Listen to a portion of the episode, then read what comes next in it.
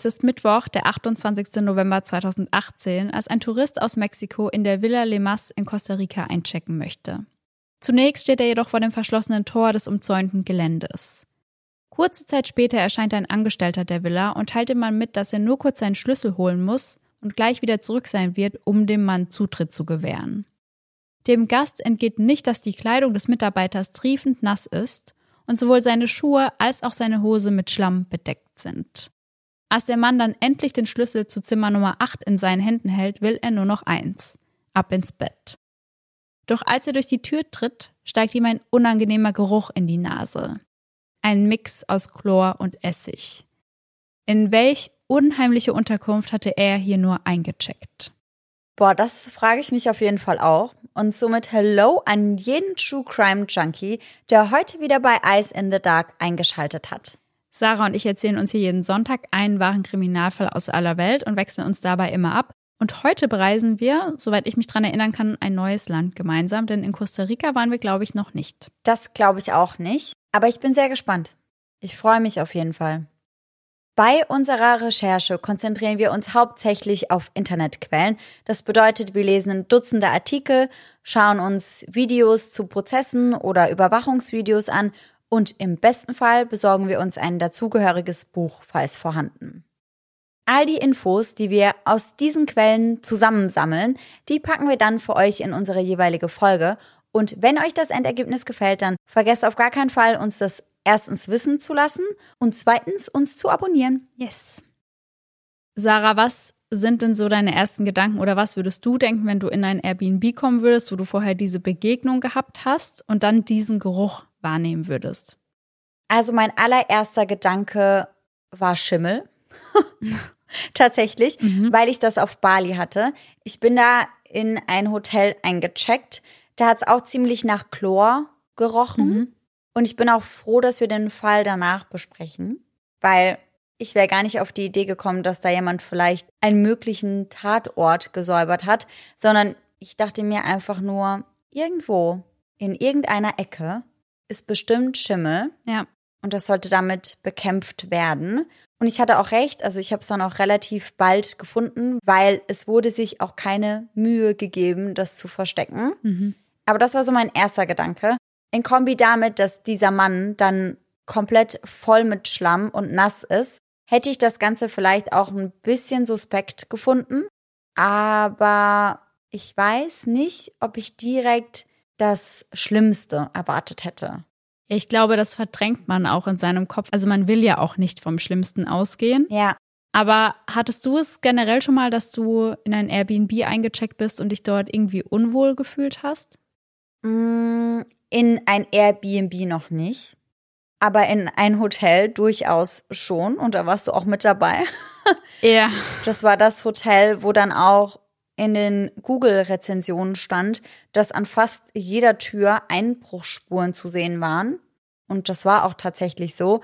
Und ich muss sagen, da habe ich mich schon sehr unwohl gefühlt. Ja, ich auch. Und da sind wir auch direkt wieder ausgecheckt. Also wir waren keine 20 Minuten dort. Nee. Wir haben das Zimmer wirklich einfach nur genutzt, um uns ein neues Hotel ja. zu buchen. Ja. Und dann sind wir wieder abgehauen.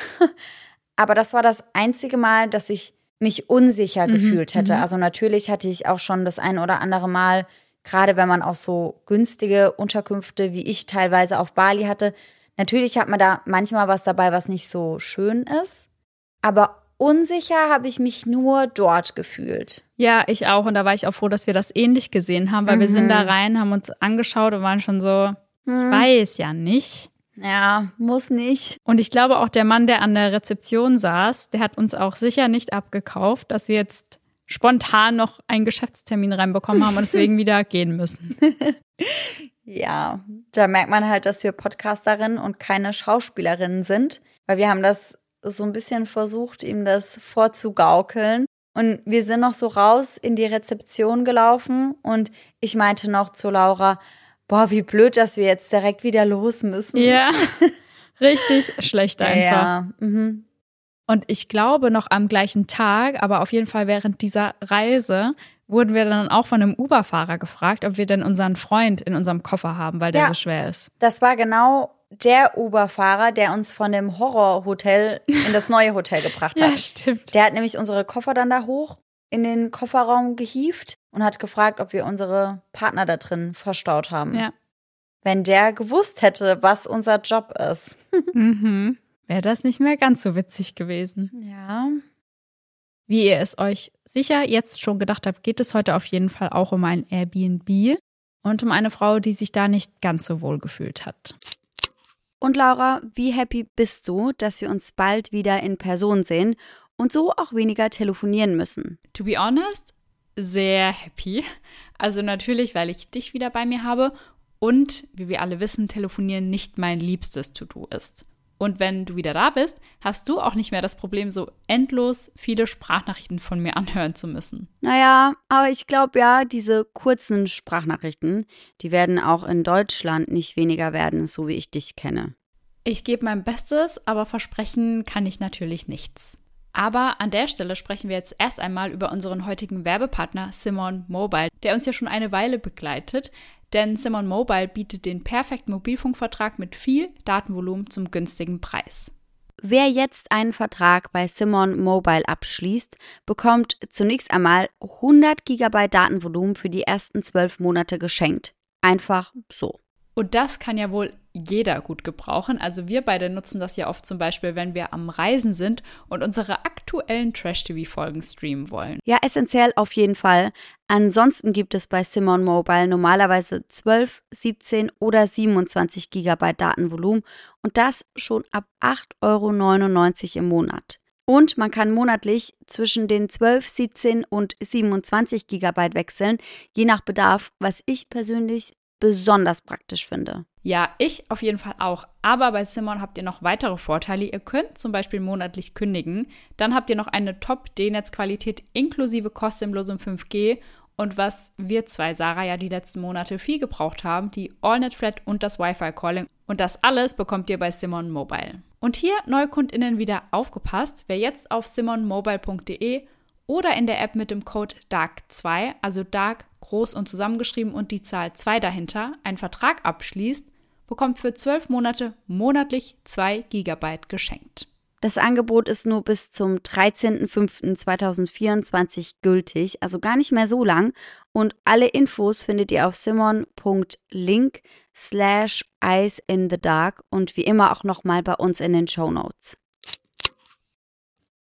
Und Sarah, bist du dann bereit für den heutigen Fall? Definitiv, ich bin mehr als ready.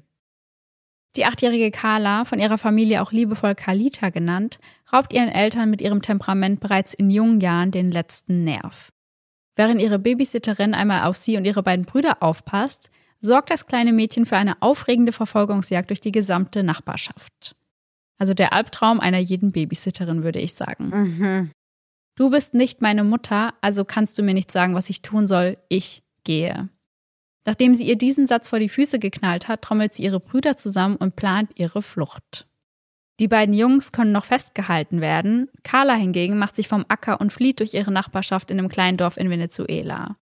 Glücklicherweise hat sie sich den Weg zu ihrer Tante gemerkt und taucht kurze Zeit später unversehrt vor ihrer Wohnungstür auf. Ein ähnliches rebellisches Verhalten legt die kleine Carla auch in der Grundschule an den Tag. An einem Tag steht sie im Unterricht auf, stellt sich neben ihre Lehrerin und teilt dieser mit, dass sie keine Lust mehr darauf habe, Schülerin zu sein und stattdessen lieber die Lehrerin sein möchte. Laut ihrem Bruder Mario hat sich dieses Verhalten auch in den darauffolgenden Jahren nicht verändert.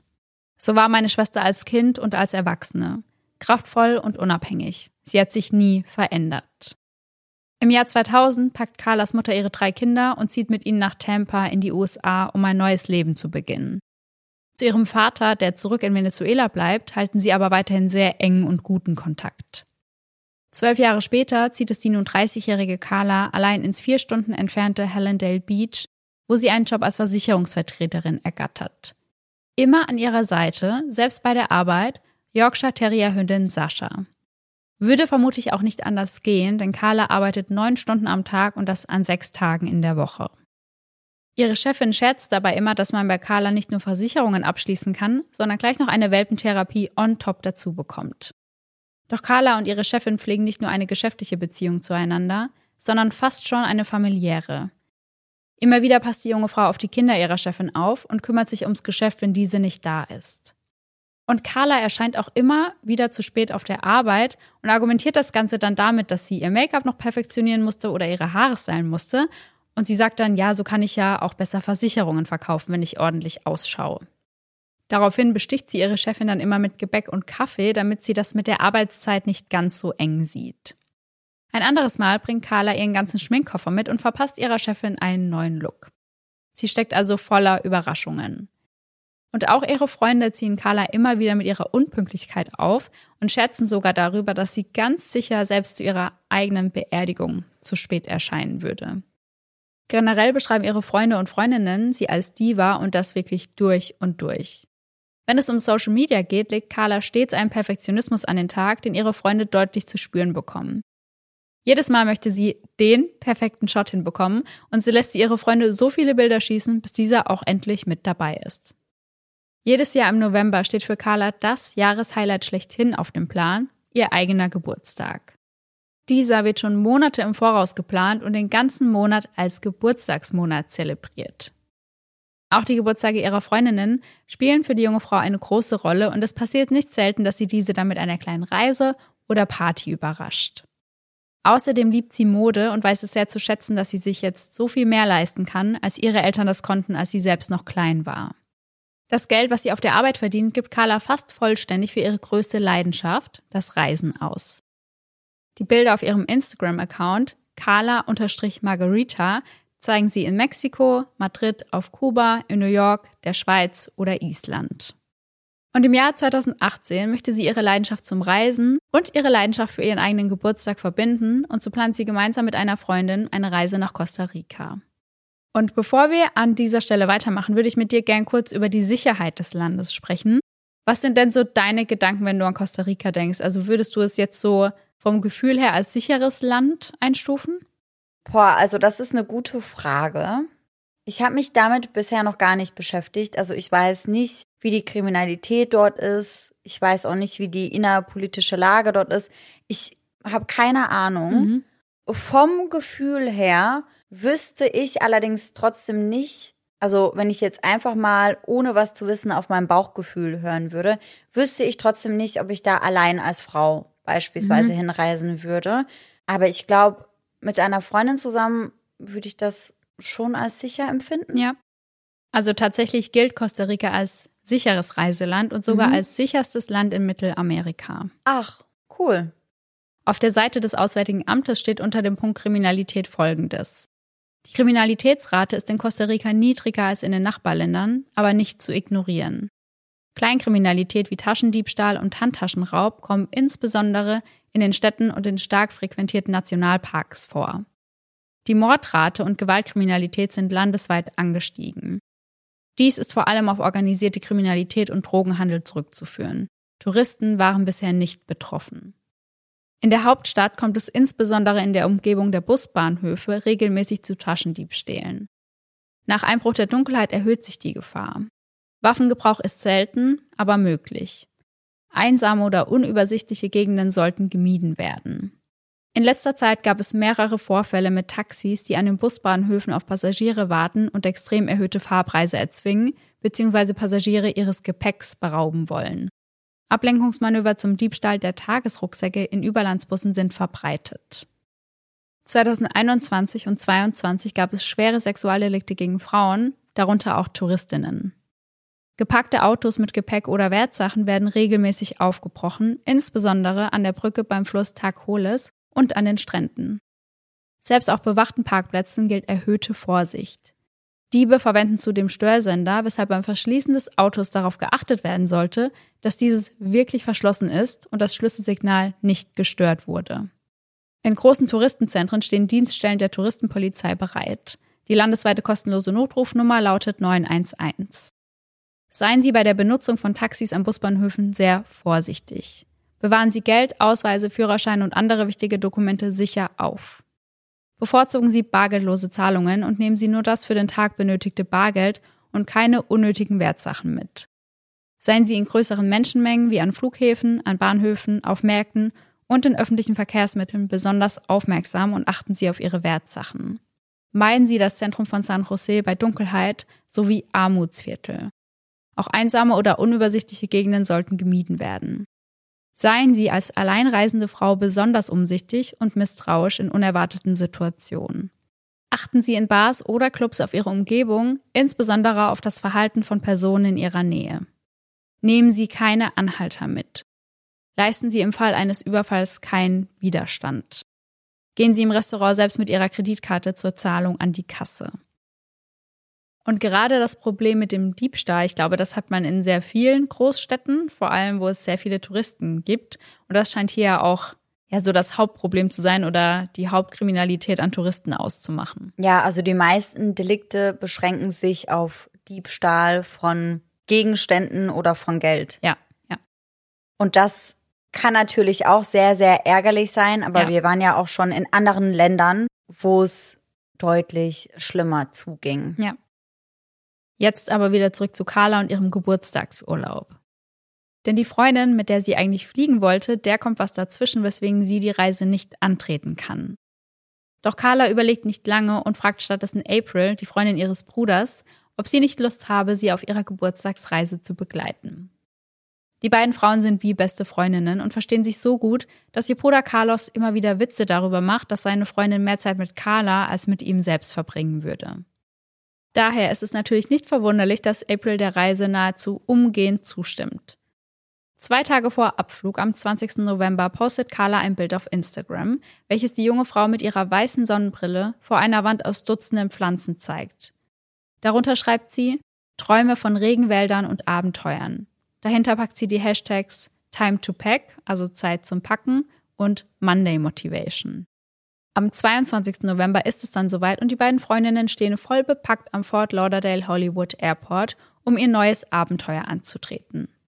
Auch diesen Moment hält Carla mit einem Instagram-Foto fest. Es zeigt die noch 35-Jährige in einem schwarzen Friends-Hoodie und zwei großen Koffern neben sich. Einer in knallorange, der andere in schwarz verziert mit weißen Blumen. Sie strahlt in die Kamera und unter das Bild packt sie den Hashtag Birthday Week, also Geburtstagswoche. Denn klar, es gibt nicht nur einen Geburtstagsmonat, sondern auch die Geburtstagswoche.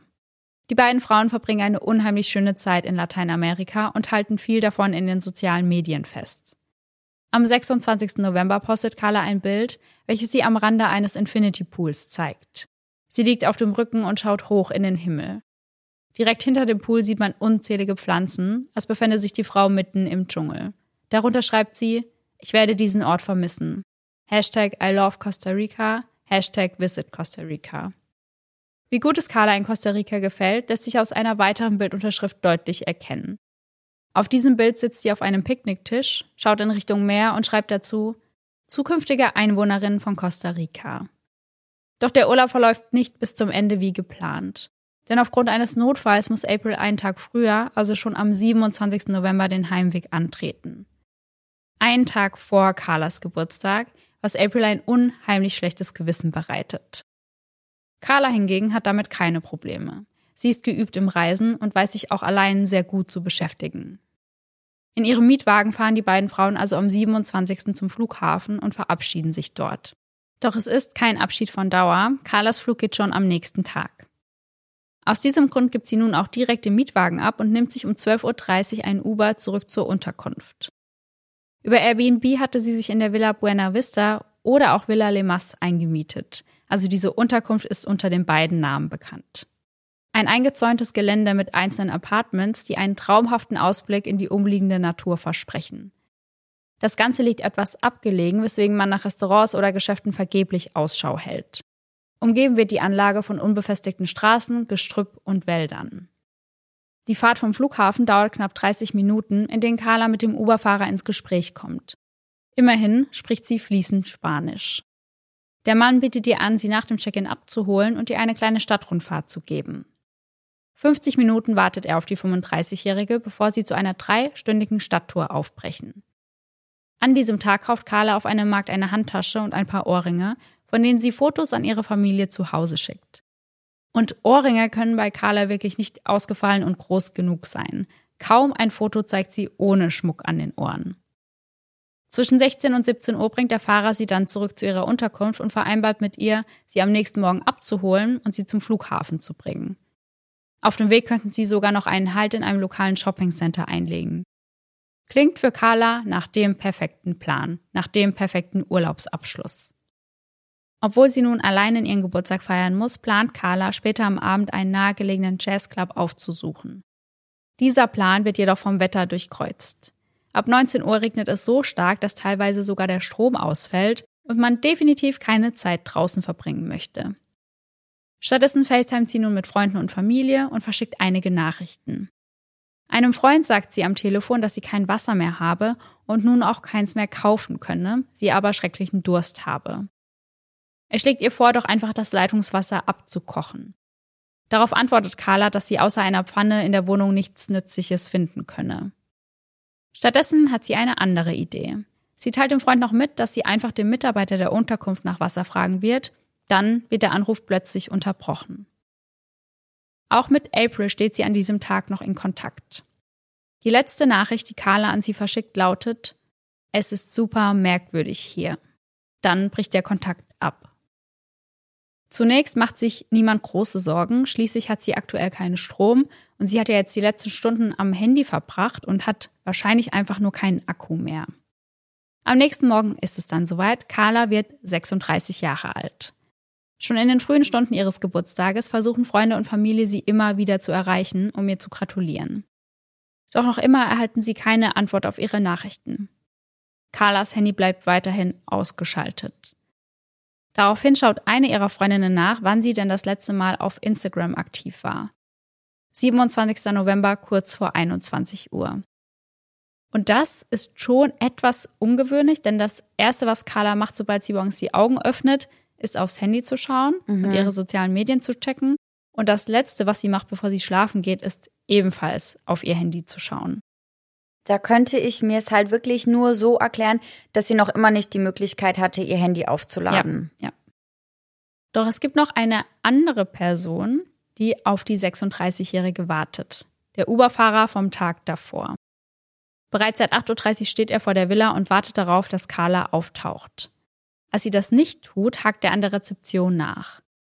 Dort wird ihr mitgeteilt, dass sie bereits um kurz nach 5 Uhr am Morgen aus ihrem Zimmer ausgecheckt ist und sich auf den Weg zum Flughafen gemacht hat. Naja, vielleicht hat sich ihre Flugzeit geändert und daraufhin hat sie sich einen anderen Fahrer genommen, denkt er noch. Der Fahrer macht sich also auf den Weg, um die nächste Fahrt anzutreten. Laura, eine langjährige Freundin von Carla, wartet an diesem Tag am Flughafen in Fort Lauderdale auf die Ankunft des Geburtstagskindes. Immer mehr Menschen laufen an ihr vorbei. Von Carla ist jedoch nichts zu sehen. Also fragt sie bei Southwest Airlines nach, ob Carla überhaupt an Bord gegangen ist. Zunächst teilt ihr die Mitarbeiterin mit, dass sie ihr diese Information aus Datenschutzgründen nicht sagen dürfe. Mhm. Aber als sie dann das verzweifelte Gesicht der jungen Frau sieht, flüstert sie ihr zu, dass Carla das Flugzeug nie betreten hat. Boah. Und das, obwohl sie sich aber eingecheckt hatte. Also sie hatte es auf jeden Fall vor und dann ist was dazwischen gekommen. Ja. Boah, spätestens jetzt würde ich mir wahrscheinlich den nächsten Flug nach Costa Rica buchen, weil ich zu Hause durchdrehen würde. Ja. Weil die Freundin denkt sich auch, okay, hat sie den Flug vielleicht verpasst, denkt dann aber wiederum, ja, dann hätte sie mir ja aber sicher Bescheid gesagt. Ja, wahrscheinlich. Als Laura versucht, Carla zu erreichen, folgt schnell die Enttäuschung. Das Handy ist immer noch aus. Mhm. Noch am selben Abend melden ihre Eltern sie als vermisst, denn dieses Verhalten passt so gar nicht zu ihrer Tochter. Doch die Polizei vertröstet sie, sagt, sie müssten 48 Stunden warten, bis etwas getan werden kann. In den Tagen nach ihrem Geburtstag gibt es weiterhin kein Lebenszeichen von Carla. Am 1. Dezember wird daher die Facebook-Seite Finding Carla ins Leben gerufen. Insgesamt gibt es fünf Administratoren der Gruppe, die sich um unterschiedliche Aufgabenbereiche kümmern und online um Mithilfe bitten. Sie glauben, dass Carla auf dem Weg zum Flughafen entführt wurde. Sie sehen keinen anderen Grund, warum sie sich an ihrem Geburtstag und auch in den Tagen darauf nicht bei ihnen melden sollte. Am selben Tag, also ebenfalls am 1. Dezember, erreichen Carlos Jr., Carlos Senior, also Carlas Vater, und ein Freund der Familie die Hauptstadt Costa Ricas. Zunächst fahren sie in das 30 Minuten entfernte Airbnb, um mit den Mitarbeitern vor Ort zu sprechen. Dort hören sie immer wieder dieselbe Story. Carla sei gegen 5.30 Uhr ausgecheckt und dann in ein graues Fahrzeug gestiegen. Einer der Security-Mitarbeiter hat noch gesehen, wie sie ihr Gepäck im Kofferraum verstaut hat. Und ab diesem Zeitpunkt ist dann auch endlich die Polizei im Spiel. Für sie rückt zunächst der Uber-Fahrer in den Kreis der Verdächtigen. Dieser kann jedoch nachweisen, wann er Carla am Hotel abgesetzt hat und dass er sie danach nicht mehr gesehen hat. Immerhin hatte er ja an der Rezeption nachgefragt und die Mitarbeiter dort konnten bestätigen, dass er an diesem Morgen ohne Carla wieder weggefahren ist. Mhm. In der Zwischenzeit werden auch ihre Handydaten ausgewertet. Das letzte Mal hatte sich ihr Handy um 0.17 Uhr mit dem Internet verbunden und war danach kein einziges Mal mehr genutzt worden. 0.17 Uhr. Ganz genau. Aber zur Erinnerung, ihre Familie und Freunde haben das letzte Mal um kurz vor 21 Uhr von ihr gehört. Mhm. Und kann man aber nachempfinden, was sie in der Zeit noch am Handy gemacht hat? Welche Apps geöffnet waren oder? Also scheinbar wurde das Handy nicht aktiv genutzt, es hat sich aber nochmal mit dem Internet dort verbunden. Mm, verstehe. Auch ihre Kreditkarte hatte sie das letzte Mal während der Stadtrundfahrt am Tag davor genutzt. Ihrem Bruder kommt das alles mehr als merkwürdig vor. Seine Schwester war alles, aber keine Frühaufsteherin. Warum sollte sie sich bereits um 5.30 Uhr auf den Weg zum Flughafen machen, wenn ihr Flug doch erst um 13.30 Uhr startet? Und wir haben ja schon darüber gesprochen, dass Carla eher unpünktlich war. Also bezweifeln ihre Freunde und Familienangehörige, dass sie so viel früher am Flughafen sein würde. Als sich die Ermittler dann Zimmer Nummer 8 anschauen, steigt ihnen derselbe Geruch in die Nase, der auch schon Carlas Nachmieter aufgefallen war. Der Mix aus Essig und Chlor. Schnell wird klar, dass hier gründlich geputzt wurde, bevor dem Mann aus Mexiko die Schlüssel übergeben wurden. Einer der Sicherheitsmitarbeiter lebt mit auf dem Gelände und er bewohnt Villa Nummer 7, also das ist genau das Apartment neben dem, in dem Carla geschlafen hat. Und auch er gibt bei seiner Befragung an, Carla am Morgen gesehen zu haben, auch wie sie in ein graues Auto gestiegen ist. Mittlerweile überschlagen sich die Theorien rund um Carlas Verschwinden. Immer wieder ist von Menschenhandel die Rede. Und auch April, also die Freundin, die früher abgereist ist, gerät ins Visier verschiedenster Online-Detektive. Am 3. Dezember werden auf der Facebook-Seite Finding Carla zwei Fotos von Carlas Hündin gepostet. Darunter steht, Sascha vermisst dich, Carla. Sie kann es kaum erwarten, dass Mama nach Hause kommt und sie wieder verwöhnt. Nur wenige Stunden später ist klar, Carla wird nie wieder nach Hause kommen. Mhm. An diesem Tag setzen die Ermittler Leichenspürhunde ein, die schon im Apartment anschlagen. Mhm. Mit Hilfe von Luminol werden einige Blutspuren sichtbar und nun steht fest, hier handelt es sich nicht mehr nur um ein Apartment, sondern um einen Tatort. Die Hunde führen die Ermittler zum angrenzenden Wald und damit zu einem grausamen Fund. Und ich kann mir schon vorstellen, was sie dort in einem angrenzenden Wald finden. Ja. Sie finden dort halb verbuddelt und halb in Plastiktüten gewickelt eine nahezu nackte Frauenleiche. Mhm. Ob es sich dabei um Carla handelt, ist unklar, dafür ist die Leiche schon zu stark verwest. Seitens der Polizei heißt es, wir können nicht bestätigen, dass es sich um die Leiche von Carla Stefaniak handelt. Sobald wir die Ergebnisse der Autopsie vorliegen haben, können wir Ihnen mehr Details mitteilen. Im Zuge der Pressekonferenz, bei der eben über den Fund berichtet wird, wird dann auch offiziell mitgeteilt, dass man im Apartment Blut sichergestellt hatte, welches sich nun ebenfalls auf dem Weg ins Labor befindet. Kurz nach dem Fund richtet April eine GoFundMe-Seite ein. Dort schreibt sie, mein Name ist April Burton und ich komme aus Tampa, Florida. Ich bin die Schwägerin von Carla Stefaniak und eine ihrer besten Freundinnen. Carla Stefaniak verschwand am 27. November 2018 in Costa Rica. Ihr Bruder und Vater sowie ein enger Freund sind nach Costa Rica gereist, um Carla zu finden. Sie wurde in der Nähe ihres letzten bekannten Aufenthaltsortes gefunden und zeigte keine Lebenszeichen mehr. Wir werden die gesammelten Mittel verwenden, um und dann listet sie die Punkte auf, für die sie das gesammelte Geld nutzen möchten. Deckung der Kosten, die entstanden sind, als die Familie in Costa Rica nach Carla suchte. Einen Rechtsbeistand in Costa Rica zu engagieren, um sicherzustellen, dass die Mörder die höchstmögliche Strafe erhalten. Die kirchliche Zeremonie für Carla zu organisieren, Planung einer Veranstaltung, um Carlas Leben zu feiern und das Bewusstsein für Fälle von vermissten Personen zu schärfen. Das Geld wird an ihre beiden Brüder Mario und Carlos Jr. überwiesen. Insgesamt kommen so 14.320 Dollar zusammen. Bei der Autopsie wird klar, dass Carlas letzte Stunden die reinste Hölle gewesen sind. Insgesamt werden sieben Stichverletzungen festgestellt. Drei im Nacken, drei im Gesicht und eine in der Hand. Boah. Dabei waren die Stiche im Nacken die, die zu Carlas Tod geführt haben. Und der Stich in der Hand war wahrscheinlich eine Abwehrverletzung, oder? Ja, ganz genau. Boah. Und bei dem Angriff hatte man so viel Kraft angewandt, dass das Messer abgebrochen ist. Und wie du schon gesagt hast, wird durch die Verletzung der Hand natürlich klar, dass sich Carla auf jeden Fall gegen ihren Angreifer gewehrt hat. Neben den Stichwunden weist ihr Körper jedoch noch andere Verletzungen auf. Einen ausgerenkten Kiefer und eine schwere Kopfverletzung, welche vermutlich mit einem Schlag durch ein Rohr verursacht wurde. Was ich ganz besonders schlimm finde, ist, dass die Familie am 4.12., also einen Tag später, durch die Medien von der Todesursache erfährt. Ja, das ist immer sehr, sehr schwierig, wenn die Kommunikation zwischen den Angehörigen und der Polizei nicht gegeben ist Ja. oder nicht so gut gegeben ist, weil ich glaube, es gibt fast nichts Schlimmeres, als sowas über die Medien zu erfahren. Ja. Und ich kann mir vorstellen, dass sie selbst da noch die Hoffnung hatten, dass es vielleicht doch nicht Carla ist, die da gefunden wurde. Aber am 5.12. wird sie dann von ihrem eigenen Vater identifiziert. Sie wird aber nicht nur von ihrem Vater identifiziert, das Ganze wird dann auch noch mit ihren zahnärztlichen Dokumenten abgeglichen, um eben ganz sicher zu gehen. Seitens Airbnb wird folgendes Statement zu Carlas Fall veröffentlicht. Unsere Herzen sind erschüttert und wir beten für Carlas Familie, Freunde und ihre Angehörigen. Wir versuchen sie in dieser unvorstellbar schwierigen Zeit zu unterstützen. Wir stehen auch in Kontakt mit den Strafverfolgungsbehörden in Costa Rica und den USA. Wir stehen bereit, um ihre Ermittlungen zu unterstützen, damit der Gerechtigkeit schnell Genüge getan werden kann. Weißt du, inwiefern Airbnb die Familie unterstützt hat? Wie genau, das weiß ich nicht. Also wir kommen an späterer Stelle nochmal dazu. Da wird das nochmal Thema. Aber im ersten Schritt nehmen sie auf jeden Fall die Unterkunft von ihrem Portal runter. Am 13. Dezember 2018 nehmen Familie und Angehörige in Orlando während einer bewegenden Zeremonie Abschied von Carla.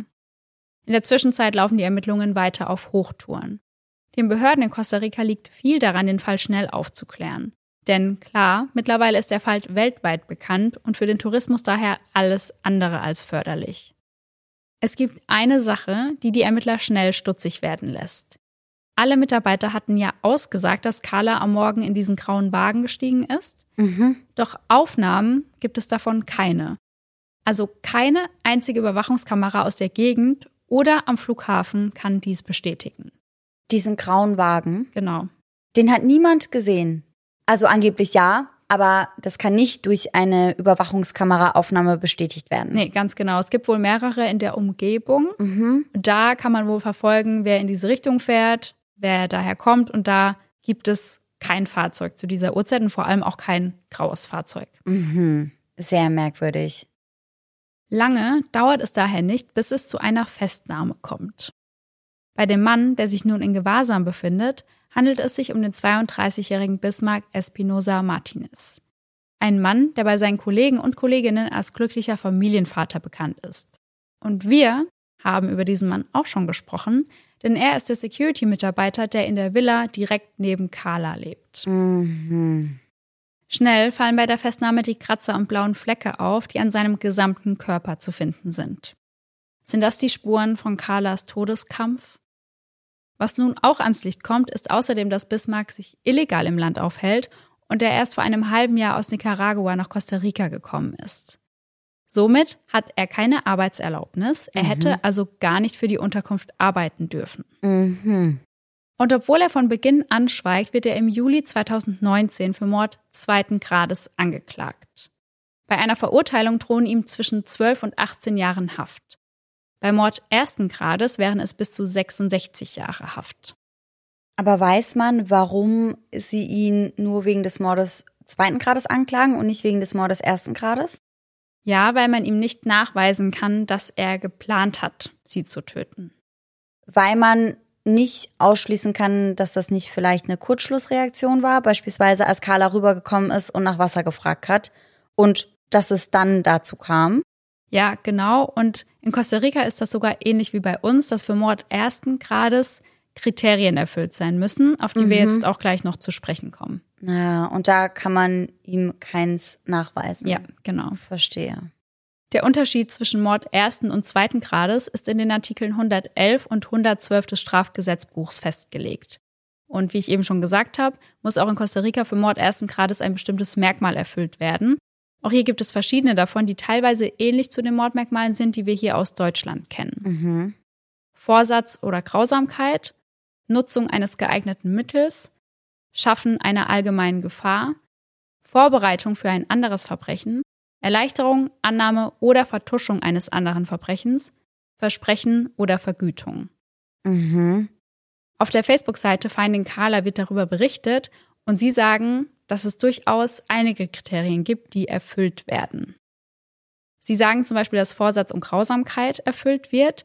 Sie argumentieren das so, dass der Angeklagte ja wusste, wo Carla wohnte dass er wusste, dass sie allein unterwegs war und einen Schlüssel zu ihrem Apartment hatte. Mhm. Immerhin hatte er ja auch eine Waffe bei sich. Es wurde ja auf Carla eingestochen und das beinhaltet ja schon einen Vorsatz. Also dadurch, dass er die Waffe dabei hatte, als er das Apartment betreten hat, so wird das zumindest vermutet, kann man ja davon ausgehen, dass er geplant hat, sie zu verletzen. Ja, verstehe ich. Ich kann mir aber auch vorstellen, dass ein gewiefter Strafverteidiger das auch anders argumentieren könnte, weil wenn er dort der Hausmeister war, kann es ja auch sein, dass er das Messer für andere Zwecke dabei hatte. Mhm. Für irgendwelche Reparaturen oder sonst irgendwas. Also ich kann mir vorstellen, dass man das auch wegargumentieren kann. Ja. Laut ihnen sei auch das Kriterium der Grausamkeit erfüllt, einfach anhand der Verletzungen, die Carla erlitten hat. Aber ich weiß nicht genau, was gegeben sein muss, damit das Kriterium der Grausamkeit wirklich erfüllt wird. Da wird es wahrscheinlich auch einige Parameter geben. Ja, das glaube ich auch. Und ich bin da auch als drüber schockiert, ab wann das erst als grausam eingestuft wird, auch bei uns in Deutschland, weil ich alleine die Tatsache, dass ein Mensch auf einen anderen Mensch einsticht, selbst wenn das in Anführungszeichen nur siebenmal und nicht 70 Mal wie in anderen Fällen, ist, das finde ich trotzdem schon grausam, aber ich glaube, das würde bei uns in Deutschland auch nicht unbedingt zutreffen. Ja, das ist total schwierig, weil man selbst empfindet das natürlich als grausam. Ist es ja auch, Ja, aber halt nicht per Strafgesetzbuch. ja, ganz genau. Sie argumentieren weiter, dass ja auch die Vertuschung eines anderen Verbrechens vorliegt, denn was ich euch noch nicht erzählt habe, ist, dass Carla vor ihrer Ermordung vergewaltigt wurde. Oh Mann. Und dann kann es natürlich schon sein, dass sie vergewaltigt wurde und daraufhin getötet wurde, dass die Vergewaltigung nicht ans Licht kommt. Mhm. Aber dann ist das in Costa Rica nicht so, dass die Befriedigung des Geschlechtstriebs auch ein Mordmerkmal ist. Nein. mm. Weil bei uns ist das ja so. Ja. Das alleine würde ja in Deutschland schon reichen. Ja. Heftig. Der 31.12. ist ein unheimlich schwerer Tag für Carlas Familie. Für sie startet ein neues Jahr. Das erste Jahr ohne ihre geliebte, lebensfrohe Carla. Auf der Facebook-Seite posten sie dazu Folgendes. Schweren Herzens gehen wir ohne dich, Carla, in das Jahr 2019. Wir vermissen dich, wir lieben dich und wir wissen, dass du uns durch das neue Jahr führen wirst. Unsere Ziele für die Gerechtigkeit sind klar. Wir werden nicht aufgeben. Du kannst auf uns zählen. Zu Beginn des neuen Jahres, am 26. Januar, wird im South City Beach Park in Hallandale Beach von 11 bis 14 Uhr eine Feier unter dem Motto Celebration of Life abgehalten. An diesem Tag soll Carlas viel zu kurzes Leben und die schönen Momente darin gefeiert werden. Es dauert noch eine ganze Weile, bis am 28. Januar 2020 endlich der Prozess beginnt. Bismarck selbst beharrt auf seiner Unschuld. Am ersten Tag des Prozesses werden zwei Zeugen vernommen. Darunter der Angeklagte selbst und eine Reinigungskraft der Unterkunft, in der Carla getötet wurde. Somit ist die Zeugin eine Kollegin des Angeklagten und sie ist nicht nur eine Kollegin, sondern auch noch eine gute Freundin seiner Mutter. Und so kam er überhaupt an diesen Job. Also die Reinigungskraft hat ihn bei ihrem Arbeitgeber für den Job des Security Guards quasi empfohlen. Vor Gericht gibt sie an, dass Bismarck die Tat gegenüber seiner Frau gestanden habe. Denn seine Frau soll wohl seine Mutter angerufen haben, dabei ganz schrecklich geweint haben und gesagt haben, dass sie nun Angst vor ihrem eigenen Ehemann habe. Die Zeugin weint, als sie darüber spricht. Bismarck hingegen wirkt den ganzen Tag so, als sei nichts Schlimmeres passiert. Hin und wieder sieht man ihn sogar schmunzeln. Kurz nach Beginn des Prozesses erhöht die Staatsanwaltschaft die Anklage von Mord zweiten auf Mord ersten Grades. Mhm. Und wie kommt das? In den Medien stand, dass das durch Druck passiert ist, also dass die Öffentlichkeit und die Familie da so viel Druck gemacht hat, bis das angepasst wurde. Ja. Aber vermutlich steckt da juristisch gesehen natürlich mehr dahinter. Ja, gehe ich auch von aus. Also die können das ja nicht nur aufgrund von öffentlichem Druck Ja. erhöhen. Mhm. Für Carlas Familie ist das natürlich eine riesige Erleichterung. Mhm. Auch ihr Vater reist aus Venezuela an, um dem Prozess beizuwohnen. Da er selbst als Zeuge geladen ist, darf er vorher nicht mit anwesend sein. Es ist ja meistens so, dass wenn man selbst als Zeuge geladen ist, dass man den Prozess vorher nicht verfolgen darf, sondern erst ab dem Zeitpunkt, ab dem man dann ausgesagt hat. Ja, ja, klar, weil man sonst ja auch vielleicht gewisse Schilderungen anpassen würde an Schilderungen von anderen Personen, Ja. die davor ausgesagt haben. Also jetzt gerade im Fall von den Mitarbeitern, die ja angeblich alle das graue Auto gesehen haben, die könnten sich dadurch ja so ein bisschen, ich nenne es mal, absprechen, Ja. weil sie ja hören, was hat die andere Person gesagt. Mhm. Also schon verständlich. Und ich kann mir auch vorstellen, dass es für den Vater vielleicht sogar besser war, nicht von vornherein mit drin zu sein und dass ihm somit vielleicht einige grausame Details erspart wurden. Ja, aber ich glaube, das ist nochmal ganz schön schrecklich, sich das da alles anhören zu müssen. Ja. Und auch anschauen zu müssen, Ja. weil da wurden ja wahrscheinlich auch Bilder von ihrer Leiche gezeigt und von den Verletzungen vom Mhm. Ja. Tatort. Und ich glaube, da wird das Ganze dann nochmal greifbarer. Ja, total. Er selbst sieht das aber etwas anders. Also er ist darüber sehr frustriert, dass er nicht von Anfang an dem Prozess beiwohnen kann. Mhm. Genau sagt er dazu, ein Verbrecher hat mehr Rechte als ich, als der Vater des Opfers. Es ist unverschämt. Ich fühle Frustration, Unbehagen und Abneigung, weil es einfach nicht gerecht ist. Ich kann hier nur über das Justizsystem schimpfen, denn hier gibt es kein Recht. Als er sich dann im Saal befindet, wendet er sich direkt an den Angeklagten, sagt ihm, er solle die Tat endlich gestehen, wenn er ein Mann sei. Und auch einige der Ermittler werden als Zeugen geladen. Bei ihren Aussagen geht es unter anderem um den Touristen, der nach Kala in Villa Nummer 8 eingecheckt ist. Und die Verteidigung gibt an, dass Bismarck aufgrund des Regens triefend nass war, denn wir haben ja in der Einleitung schon darüber gesprochen, dass dem Gast aufgefallen ist, dass der Mitarbeiter triefend nass war und dass seine Schuhe und seine Hose mit Schlamm bedeckt waren. Mhm.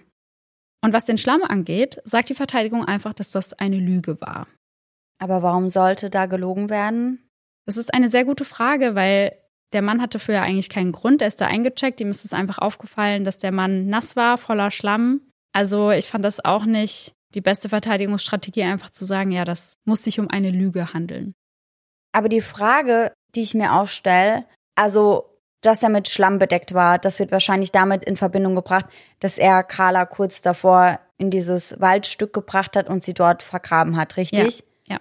Okay. Und das wird ihm jetzt vorgeworfen und sie sagen einfach, er war nicht voll mit Schlamm. Ja.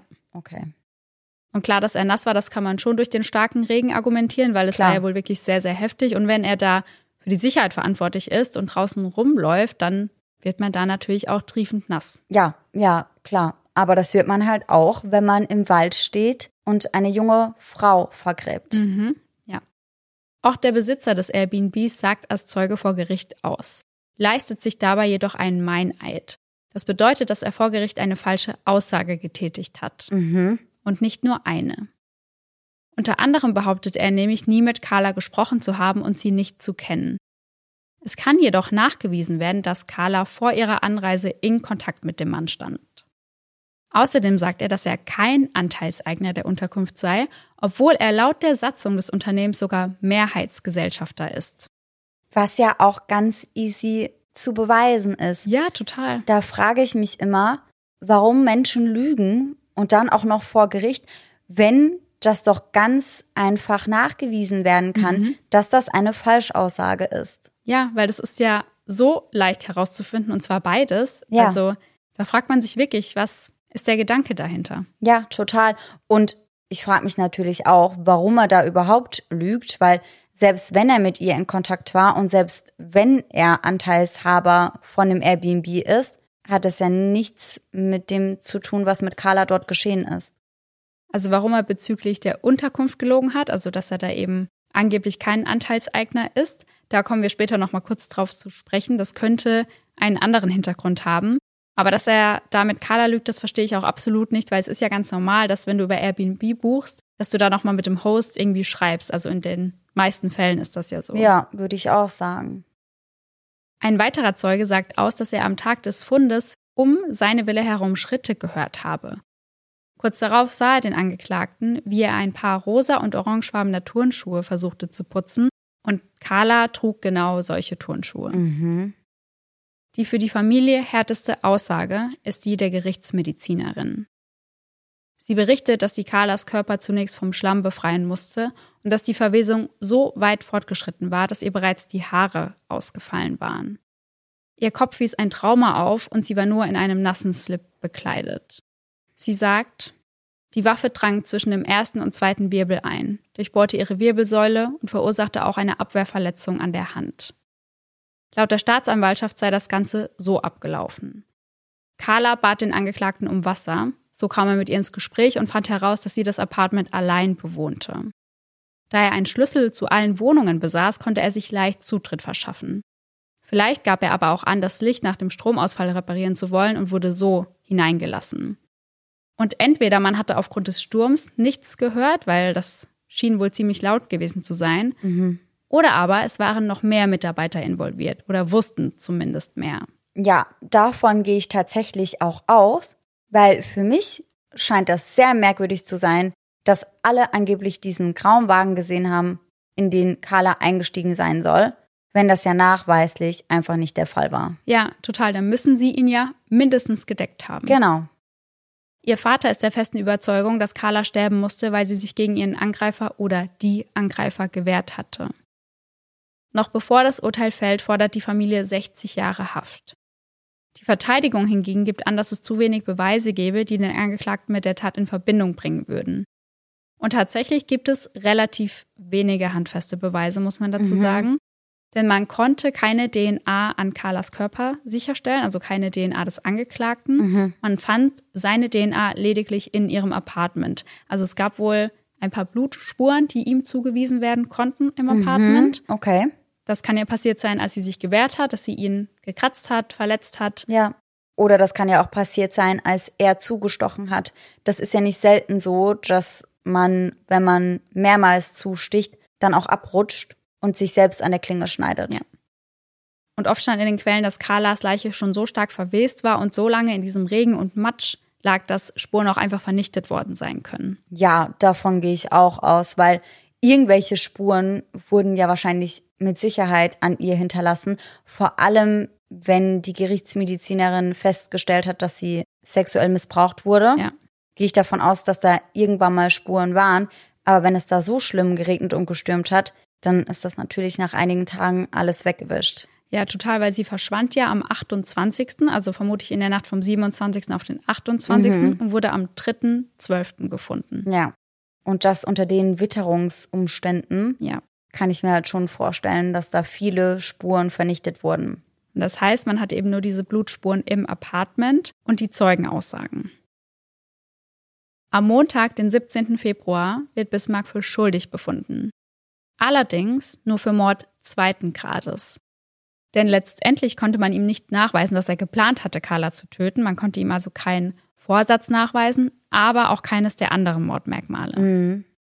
Und daher erhält er eine Haftstrafe von 16 Jahren. Boah, und wie alt war er, als er die Tat begangen hat? 32. Ja. Und als er verurteilt wurde, Das war dann zwei Jahre später, ja. dann kommt er also mit 50 Jahren frei. Ja. Ist das dann auch mit Sicherheit so? Ich habe zumindest in keiner Quelle gelesen, dass er irgendwie einen Antrag auf Bewährung stellen muss. Ich glaube, das ist eine festgelegte Zeit, ja. Ja, ja, weil bei uns wäre das ja dann oftmals so 16 Jahre bis lebenslänglich. Ja. Und dann ist die Wahrscheinlichkeit, dass man dann auch wirklich auf Bewährung freikommt, ja nicht immer gegeben. Aber in dem Fall ist es dann so, dass er sicherlich mit 50 Jahren wieder auf freien Fuß kommt. Ja. Boah, das finde ich schon heftig.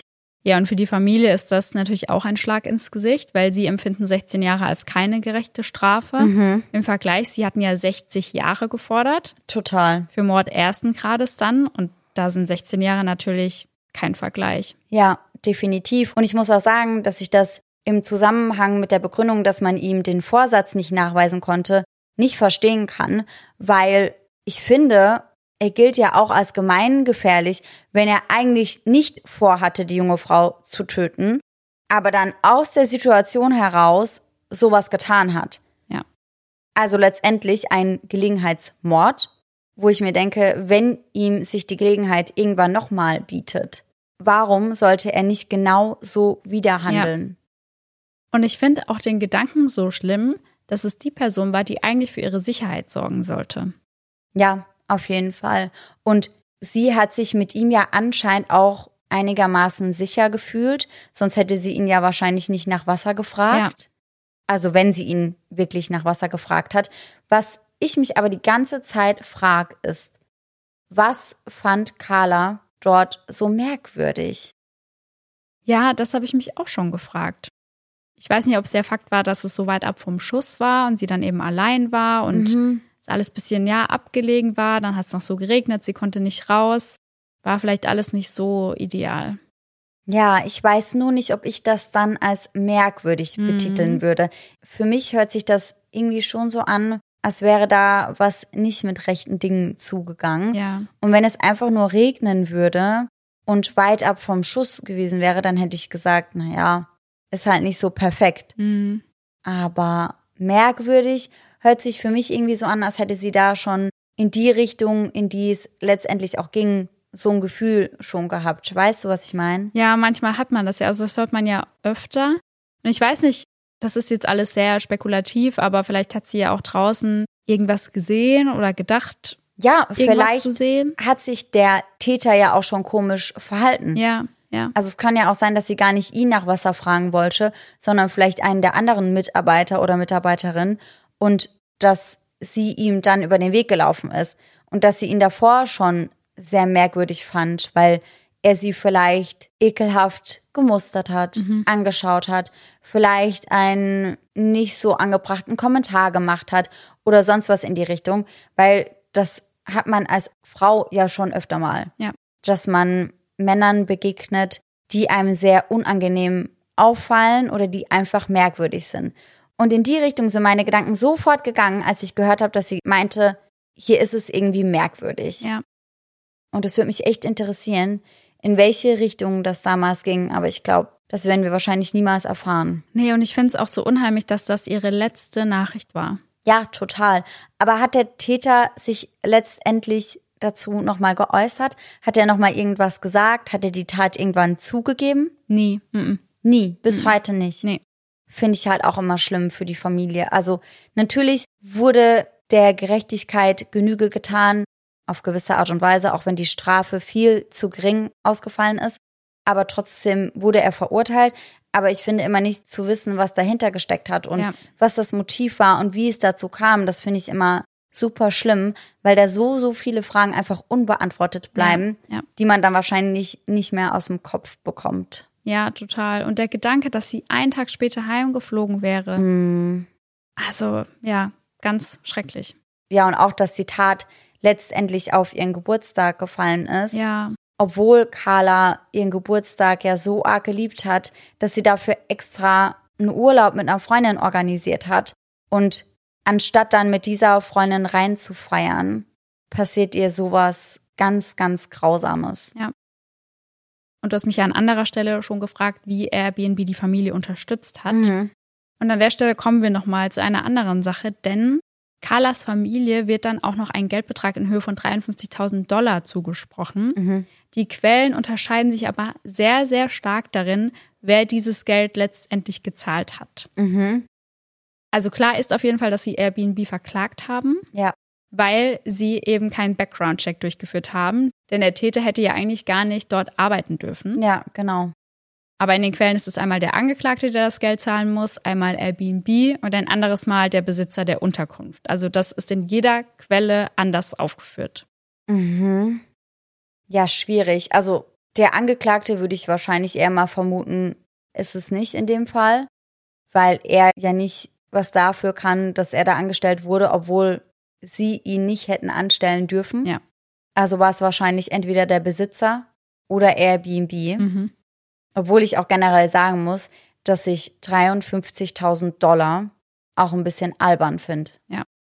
Das ist schon sehr wenig. Ja. Also ich meine, letztendlich ist es trotzdem gut, weil so kann die Familie dann Kosten für die Trauerfeier und weiteres decken. Aber ich finde, das wirkt im Vergleich zu einem Leben, das genommen wurde, immer so wenig und Ja. so wenig angemessen einfach. Ja, so unverhältnismäßig. Ja, total.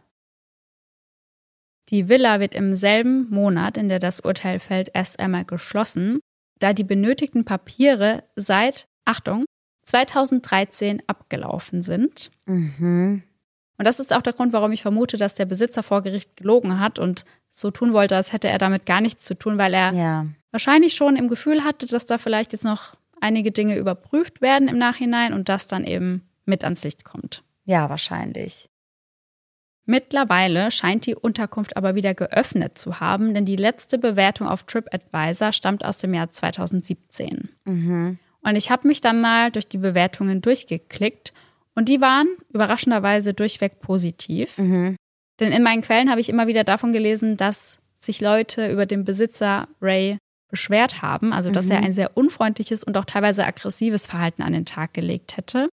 Und in den aktuellen Bewertungen heißt es aber unter anderem, unser Gastgeber Ray ist sehr aufmerksam und hat immer ein Lächeln auf den Lippen.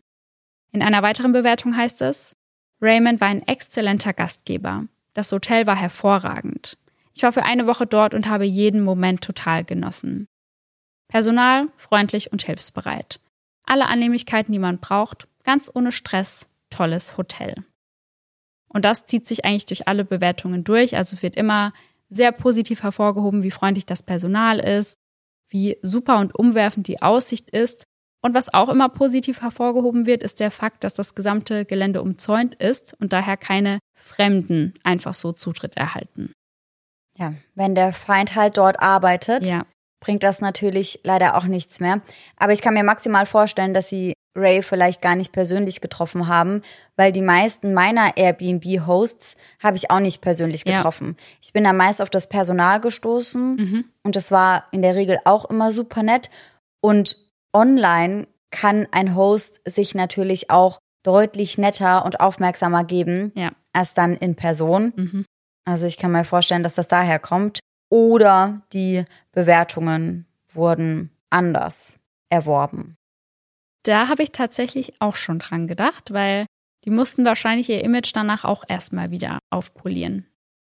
Ja, glaube ich auch. Also kann ich mir schon sehr gut vorstellen, weil ich persönlich würde dort nicht mehr hingehen, egal wie gut die Bewertungen wären. Und ich habe dir ja vorhin ein Bild davon gezeigt auf TripAdvisor. Und wenn man das so sieht, das sieht ja auch wirklich traumhaft aus. Ja, total. Also auch die Aussicht ist mir sehr positiv aufgefallen. Ja.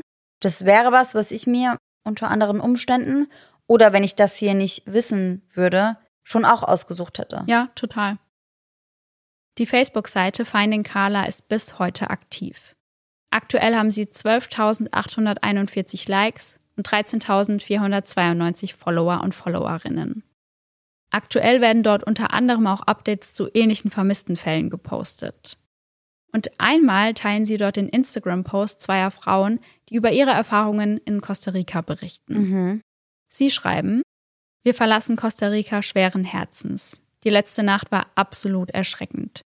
Der Sicherheitsdienst und zwei weitere große Männer umzingelten unser Airbnb und forderten uns auf, um zwei Uhr nachts nach draußen zu kommen. Als wir dem nicht nachkamen, wurde der Strom abgestellt. Wir riefen sofort die örtliche Polizei und ich bin heilfroh sagen zu können, dass wir in Sicherheit sind und uns auf dem Weg zurück nach New York befinden. Genau das gleiche ist einem Mädchen aus Florida diese Woche passiert und sie ist nicht mehr am Leben. Meine Gedanken und mein Beileid gelten ihrer Familie und ihren Angehörigen. Boah, wie grausam, wie furchtbar. Und da kam mir der Gedanke, ob das in Carlas Fall mit dem Strom vielleicht ähnlich war, also Ja. dass der absichtlich abgestellt wurde, um sie, ich weiß nicht, nach draußen zu locken oder um sie dazu zu bringen, nach Hilfe zu fragen. Mhm. Könnte natürlich auch passiert sein. Ja, es könnte schon eine Masche sein. Und ich finde auch die Tatsache, dass da mehrere Männer involviert waren, würde dazu passen, dass auch mehrere Personen ausgesagt haben, dass Carla morgens mit diesem grauen Wagen davongefahren ist. Ja. Ganz viele Leute vermuten, dass drei bis vier Personen beteiligt gewesen sind, Denn anhand der gerichtsmedizinischen Analyse wurde wohl festgestellt, dass es nicht auszuschließen ist, dass es mehrere Täter gab. Mhm. Ja, das habe ich irgendwie auch schon die ganze Zeit im Gefühl. Weil es wurde auch darüber gesprochen, wie es sein kann, dass ein einziger Mann die Leiche einer Frau in ein benachbartes Waldstück bringt, ohne dass das irgendjemand bemerkt. Aber da war ja auch nicht so viel los, ne? Das nicht. Es wird halt dann immer wieder gesagt, dass es ja zumindest irgendein anderer Mitarbeiter gesehen haben müsste. Aber ist das so? Hätte das sein müssen? Kann es nicht sein, dass die Mitarbeiter prinzipiell auch drin waren, weil es so gestürmt hat? Okay, das mit dem Sturm ist natürlich ein sehr guter Punkt, weil da hält man sich ja eher weniger draußen auf. Genau, also ich kann mir schon prinzipiell vorstellen, dass das gegangen wäre. Ich glaube trotzdem, dass da andere mit involviert waren. Einfach weil ich das mit der Falschaussage mit dem grauen Wagen sehr merkwürdig finde. Aber dass er sie vielleicht allein dorthin geschafft hat, wenn der ein großer, starker Mann war und das kann ich mir schon vorstellen. Es könnte ja auch sein, dass ihm jemand geholfen hat, das Apartment danach wieder sauber zu machen und ordentlich zu putzen, zum Beispiel. Ja, auf jeden Fall. Also wie gesagt, selbst wenn die Mitarbeiter nichts damit zu tun hatten und vielleicht in erster Linie auch nicht irgendwas davon mitbekommen haben, glaube ich, dass sie später auf irgendeine Art und Weise mindestens eingeweiht wurden, ja. um entweder das Apartment zu putzen und letztendlich mindestens um diese Aussage von Carlas Abreise der Polizei zu geben. Mhm. Weil anders kann das ja nicht sein. Ja. Das ist ja nachweislich gelogen, mhm. weil da nie ein graues Auto war. Ja. Das konnte man ja allein schon von den Überwachungskameras her ausschließen. Und weil Carla ja auch nie gegangen ist. Ja. Und sie haben ja auch ganz explizit gesagt, dass sie gesehen haben, wie Carla eingestiegen ist und noch ihr Gepäck in den Kofferraum gepackt hätte. Ja. Das heißt, auf irgendeine Art und Weise, zu einem gewissen Grad, müssen einige der Mitarbeiter eingeweiht gewesen sein. Ja. Zumindest, dass sie ihn, wie du sagst, halt gedeckt haben. Dann. Genau, genau. Und das finde ich im Nachhinein irgendwie auch heftig, wenn man bedenkt, dass sie damit ohne jegliche Strafe davongekommen sind. Ja. Und wäre das alles aufgegangen, also wäre Carla nicht gefunden worden oder man hätte niemanden dafür festgenommen, dann wären ja auch zukünftige Gäste in Gefahr gewesen. Aber was sagst du denn zu der Beweislage? Also wir wissen ja, dass die Blutspur im Apartment gefunden wurde, mhm. aber dass es ja sonst relativ mau aussah, dass es sonst ja eigentlich fast nur die Zeugenaussagen gab. Findest du es gerechtfertigt, dass er dafür dann verurteilt wurde?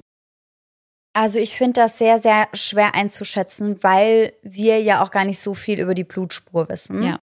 Es kommt so ein bisschen drauf an, wenn ich jetzt wüsste von einem Gerichtsmediziner oder einer Gerichtsmedizinerin beziehungsweise von einem Mitarbeiter der Spurensicherung, dass das Blutspritzer sind, die durch eine solche Tat dorthin gekommen sind. Also das kann man ja sagen, inwiefern die Blutspritzer aus welchem Winkel und mit welcher Geschwindigkeit gegen die Wand geklatscht sind. Aber das wissen wir ja gar nicht, oder? Ja, nee. Weil es könnte ja auch sein, wenn er als Hausmeister dort arbeitet, dass er sich irgendwann mal, als er irgendetwas dort repariert hat, geschnitten hat.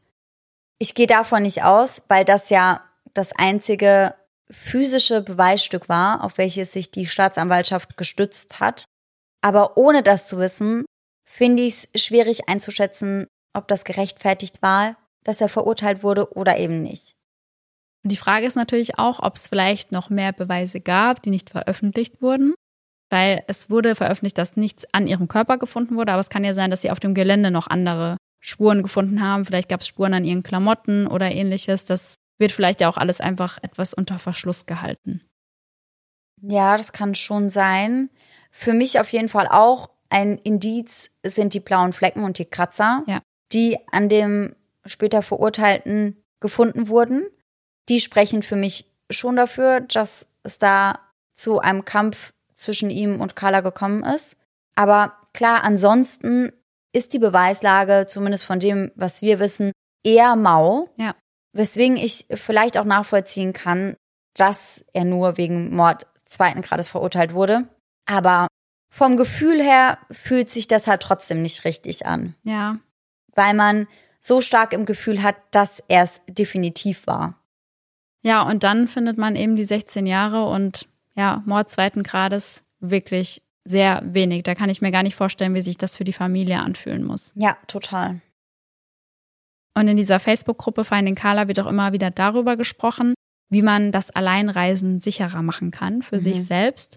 Und ganz viele haben dann geschrieben, dass sie auf jeden Fall immer eine Powerbank dabei haben, dass wenn so etwas passiert wie Stromausfall, dass sie trotzdem ihr Handy laden können, dass sie immer erreichbar sind, dass sie immer die Polizei rufen können und dass sie sich vorab auf jeden Fall über die Nummern der örtlichen Polizeibehörden informieren, weil es gibt ja neben der 911 wie dort zum Beispiel natürlich noch separate Nummern, an die man sich wenden kann. Ja. Und dass es auf jeden Fall vom Vorteil sein kann, wenn man die griffbereit hat. Ja, und auch allein, dass man weiß, dass die örtliche Notrufnummer 911 ist. Ja.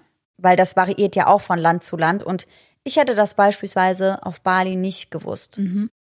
Ich glaube, manchmal ist es so, wenn man dann den Notruf wählt, dass man in manchen Ländern dann automatisch zu dem richtigen Notruf weitergeleitet wird. Ja, das kann wird. sein. Aber ich weiß nicht, ob das immer und überall der Fall ist. Ja, wahrscheinlich nicht. Und was ich auch schon häufiger gesehen habe, sind so Türstopper, die man auf mhm. Amazon bestellen kann, die man quasi im Hotelzimmer innen reinmachen kann, dass man die Tür nicht so leicht aufbekommt von mhm. draußen. Mhm.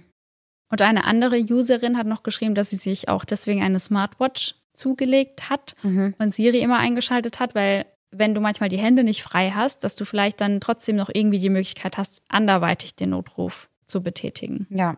Aber dafür brauchst du ja nicht mal unbedingt eine Smartwatch. Da reicht ja eigentlich auch einfach nur dein Handy, wenn das in der Nähe liegt. Ja.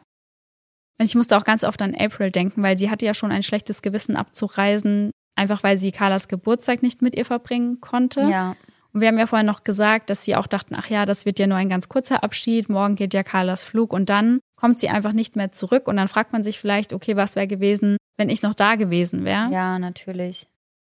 Und das muss sich auch ganz, ganz schrecklich für sie anfühlen, weil sie trägt absolut keine Schuld, aber ich kann mir vorstellen, dass man sich eine Mitschuld irgendwie selbst gibt. Ja, ich glaube schon, dass man sich halt immer wieder fragt, was wäre, wenn? Ja. Und das ist natürlich kein schönes Gefühl. Also natürlich trägt sie in keiner Hinsicht irgendwie eine Art Mitschuld, aber ich glaube, man macht sich da trotzdem Vorwürfe. Ja, total. Und das muss auch ganz, ganz schlimm gewesen sein. Vor allem hast du ja vorhin dann auch erzählt, dass einige Internetdetektive sie dann auch mit beschuldigt haben. Und das finde ich auch besonders furchtbar. Ja. Also das macht das Ganze dann ja noch schlimmer. Und da musste ich tatsächlich auch an Lars Mittank denken, mhm. Weil da ist ja gerade auch ein neuer Podcast zu rausgekommen. Und Mord of X hat er ja auch eine Folge zugemacht. Ja. Und ich weiß nicht, wo ich das gehört habe, aber generell ist es in dem Fall ja so, dass sich die Freunde von Lars Mittank, die ihn ja auch in Bulgarien zurückgelassen haben, mit seiner Einwilligung, für ihn war das ja in Ordnung, dass die sich wahrscheinlich ohnehin auch schon Vorwürfe gemacht haben und dass die sich jetzt aber zu dem Fall gar nicht mehr äußern möchten, weil sie deswegen so schlimm angefeindet wurden. Ja.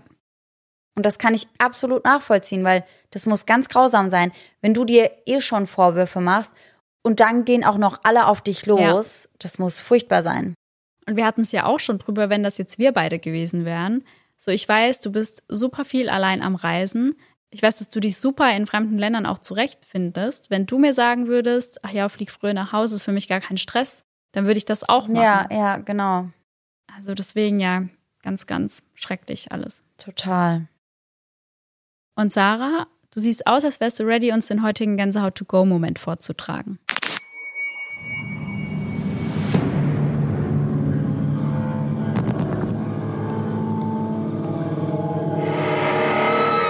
Und den heutigen G2G-Moment haben wir von der lieben Laura zugeschickt bekommen. Sie schreibt, Guten Morgen, liebe Laura und liebe Sarah.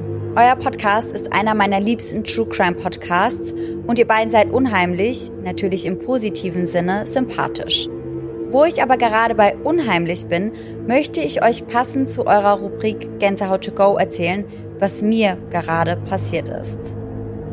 Nachdem mein Verlobter vorhin das Haus verlassen hat, lag ich noch einige Zeit im Bett und habe wie mittlerweile jeden Tag online nach Brautkleidern geguckt, weil wir nächstes Jahr heiraten werden. Völlig vertieft höre ich auf einmal, dass eine unserer beiden Katzen im Wohnzimmer mit ihrem kleinen Kratzstamm spielt. In dem runden Unterteil, auf dem der kleine Stamm befestigt ist, sind zwei Spielbälle mit Klöckchen versteckt, welche die Katzen durch Löcher in dem Unterteil erreichen, jedoch nicht einfach rausholen können.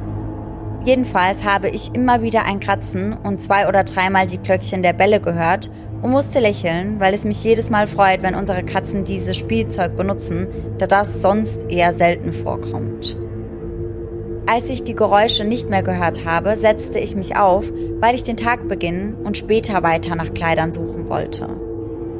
Und dann habe ich erschreckend festgestellt, dass unsere beiden Katzen tief und fest am Fußende des Bettes geschlafen haben. Ich kann mir nicht erklären, was ich da tatsächlich gehört habe, aber es hat sich eins zu eins wie das Spielen an eben diesem Stamm angehört. Das Spielzeug habe ich jetzt bis auf weiteres in die Gartenhütte verbannt. Die Katzen haben ja eh nicht so häufig damit gespielt. Boah, vor allem, ich stelle mir gerade vor, wie sie da saß und so gelächelt hat, weil mhm. sie dachte, auch schön, die Katzen spielen damit und dabei war da halt was anderes irgendwas anderes. Mhm. Und ich hätte auch so gern ihr Gesicht gesehen, als ihr das dann bewusst geworden ist, mhm. dass sie da eben noch gelächelt hat und dachte, ach schön, spielen die mal wieder damit. Und ja. dann ist das so ein richtiger Schlag ins Gesicht, ja. dass sie da einfach liegen und schlafen.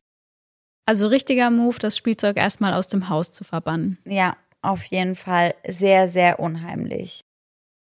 Dann vielen Dank fürs Zusenden und auch an alle anderen, die uns regelmäßig Gänsehaut-to-go-Momente zuschicken, weil da kommen immer noch ganz schön viele neue dazu. Ja, total. Und ich weiß noch, dass als wir das damals im Team überlegt haben, ob wir einen Gänsehaut-to-go-Moment einführen sollen, dass wir damals überlegt haben, wir da auch wirklich genug Stoff für ja, haben. Ja. Und ob uns da nicht irgendwann die Geschichten ausgehen. Und ich glaube, wir könnten wahrscheinlich noch Jahrzehnte weitermachen. Ja, schon jetzt. Allein mit den Geschichten, die wir jetzt schon haben, ja. genau. Dann hoffen wir natürlich, dass ihr alle nächsten Sonntag wieder mit dabei seid. Ich freue mich schon sehr auf die Folge und euch bis dahin schöne Träume. Ja, und in der nächsten Folge wird es auch wieder Gänsehaut die ganze Folge lang sein, denn da heißt es wieder Spooky Sunday. Yay! Das passt so gut zu dieser cozy, hoffentlich bald cozy Jahreszeit, die wir gerade haben. Ja, voll. Bis dann. Tschüss. Tschüssi.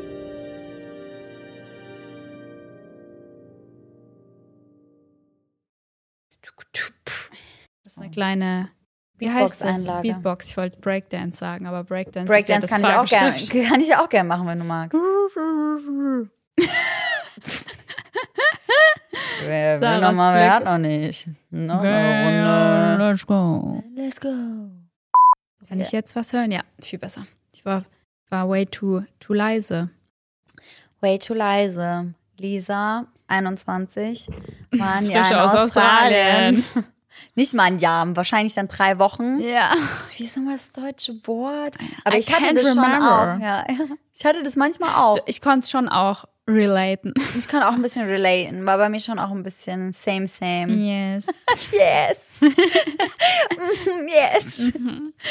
Just, oh. just I was in New Zealand. Yes. And I was in Australia. Yes, I know. The real ones. The real ones. Mhm. The real Lisas. Ja. Ich bin halt dann nur die Laura aus Neuseeland. Die Laura aus Neuseeland. Wir führen das jetzt so ein. Die, Nicht die, die Lisa, Lisa aus, aus Australien. und die Lauras aus Neuseeland. Ja, finde ich gut. Super. Ja. Ja, ist so toll, die ersten zehn Minuten bei euch sind Outtakes. Haben wir extra für dich. Ja, weil beim ja letzten Mal ja keine machen. waren. Ja. Und das wurde ja dann auch so in der Mail geschrieben. Der wurde dann geschrieben. Er hat geschrieben, es gab keine Outtakes, äh, gab ah, wohl, nicht so, gab wohl nicht so viel Lustiges. hat er gesagt. ah, also, ja, well. Hab ich gar nicht gelesen. Mhm. Ja, witzig. Ja, das können wir auch mit in die Outtakes machen, dass die Leute wissen, warum wir letztes Mal keine Outtakes hatten. Ja, wir waren einfach unlustig. An dem Tag war einfach nicht so die lustige, also war einfach nicht so der lustige Vibe scheinbar bei uns. Ja, nicht so der Vibe. Nicht so nicht der so Vibe. Aber wir sind back on track. Ja, back on track. Die Lisa und die Laura. Mhm. ja, und ich glaube, der Mann an der Rezension.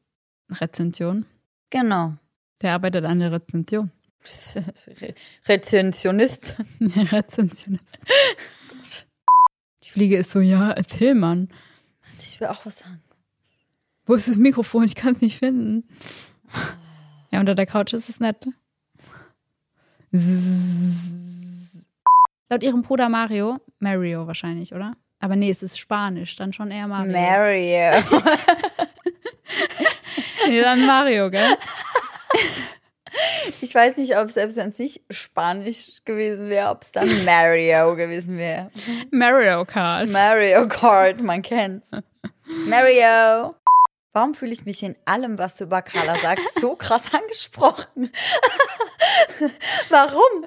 Du sagst immer noch was Neues dazu und ich bin so.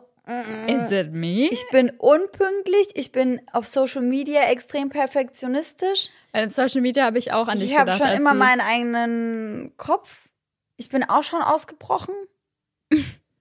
Ja, krass. Warum? Warum? Das hast du mit Absicht so gemacht. Damit du mir meine Fehler aufzeigen kannst. das hast Ich du mache mit gern ganz Absicht viele. gemacht. Ich mache gerne ganz viele Bilder von dir. Erkennst du dich da auch? Junge, ich habe eine Geburtstagswoche mit meiner Mutter. Okay. Ich fühle mich, ich fühle mich sehr angesprochen. Ich fühle mich sehr angesprochen. Bist Weil du an einer Leute- anderen Stelle auch noch? Oh, aber Leute, ganz ehrlich, ich sag euch, wie es ist. Kümmert euch drum, dass ihr eine Geburtstagswoche bekommt, Ja. weil das ist einfach schon sehr nice. Ja, ich fand es auch geil. So als im Urlaub war, habe ich auch eigentlich, war das auch mein Geburtstagsurlaub. Ja, ja, das ist Eine auch Woche Geburtstagsurlaub. Gut, ja. ja, früher hat meine Mama das ein bisschen ernster genommen, da habe ich wirklich jeden Tag irgendwie eine kleine Überraschung bekommen. Mittlerweile bin ich wohl zu alt für sowas. Krass. Geil, aber. Ja, voll. Und ist richtig etabliert. Also macht das auch. Stay tuned, Babes. Yes. Yes. Da kommt wieder die Laura aus New Zealand. yes. Yes. Hast du gesehen? Taxis. Stimmt. Mhm. Krass. Mhm. Schon Haben wir krass. nämlich neu gelernt, dass es Taxis heißt und nicht Taxen. Jetzt heute mal Lernen mit Sarah. Sonst ist ja ab und an mal Lernen mit Laura. Heute ist Lernen mit Sarah. Taxis ist die Mehrzahl, ist der Plural. Ja, weil voll viele immer denken Taxen. Ich dachte das bis letzte Woche, bis du mir es gesagt ja. hast. Mhm. Mhm. Und meine beste Deutschlehrerfreundin, Deutschlehrerin, Freundin, die dachte das nämlich auch. Das fand ich krass, weil ich dachte Mhm. eher, dass du es dann von ihr hast, dass es so heißt, aber dass du es ihr gesagt hast. Äh, äh. Aha. Können wir ganz kurz darüber reden, wie unkreativ diese Mutter war, dass sie ihre Kinder Carla und Carlos genannt hat? Carla, Carlos und Mario. Mario. Aber Carla und Carlos ist doch Und Carlos heißt auch der Vater. Das ist wieder der so. Vater. Das ist wieder so Carlos Junior, Carlos Senior Ding. Sie strahlt in die Kamera und versieht das Bild mit dem Hashtag Birthday Week, also Geburtstagswoche. Das klingt irgendwie auch falsch. gell? Ja. Ich sag's ganz anders. Ich wollte da ein bisschen intellektuell klingen. Klappt wohl nicht so gut. Abort Mission. Abort Mission. Ich muss die, die eine Story will ich dir noch erzählen. So für die Outtakes auch. Für die Outtakes vielleicht. Dude for the Outtakes. Immer, wenn ich bei McDonalds stehe, muss ich daran denken, dass ich da mit meiner Mama als Kind durch den Drive-Thru gefahren bin. Nee. Fru. Thru. F-R-U. Und da war ich, keine Ahnung, vielleicht so vier, fünf. Mhm. Und dann war direkt nebendran ein Fitnessstudio, wie das so oft ist. Megas und Fitnessstudios. I don't know why. Ah, in Vierenheim, ne? Genau. Ja. Und dann sage ich so zu meiner Mama, der Mann da hinten hat mir gerade die Zunge rausgestreckt. Und meine Mama so, und was hast du gemacht? Ich habe sie ihm erst herausgestreckt. So, wow. Wollt ihr den Mann da bashen? Und dann war ich dann ehrlich, als ich gefragt wurde. Ja, hast du aber gehofft, dass sie nicht fragt einfach, ne? Ja, wahrscheinlich. Hättest mal geguckt, wenn deine Mama da ausgestiegen wäre und Stress gemacht hätte. Ja. Der wäre auch so gewesen, Alter. Aber fand ich auch eine geile Reaktion von einem, dass du einfach dann zurück die Zunge raus. Ja, das habe ich auch schon gemacht. Wenn mir ein Kind die Zunge rausgestreckt hat, dann mache ich zurück. Zurück. Ja. Also, oder? Macht Ja. man das nicht? Macht man das nicht? Ich weiß nicht. Ich bin mit sowas ja manchmal so ein bisschen so unbeholfen, machen. aber Macht den Kindern ja scheinbar nichts so. Ich war ja auch einfach nur so, ich habe sie Ja. ihm halt öfter rausgestreckt. ja. Was man eher nicht machen sollte, wenn man im Auto sitzt, ist äh, Mittelfinger zeigen, Leute. Ja, da gibt es nämlich vielleicht eine Anzeige. Ja, das kann passieren. Sie kennen ja Gibt es hier niemanden. vielleicht eine Person, die schon Erfahrung damit Du. Erfahrung sammeln ist immer gut.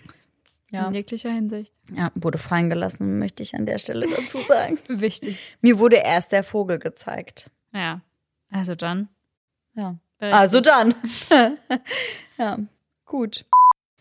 Das darf man ja keinen Fehler bei der Überweisung machen halt. Das Am kann Ende schwierig kriegt's ja. Mario und eigentlich kriegt's ja Mario. Das wäre dann halt blöd. oh.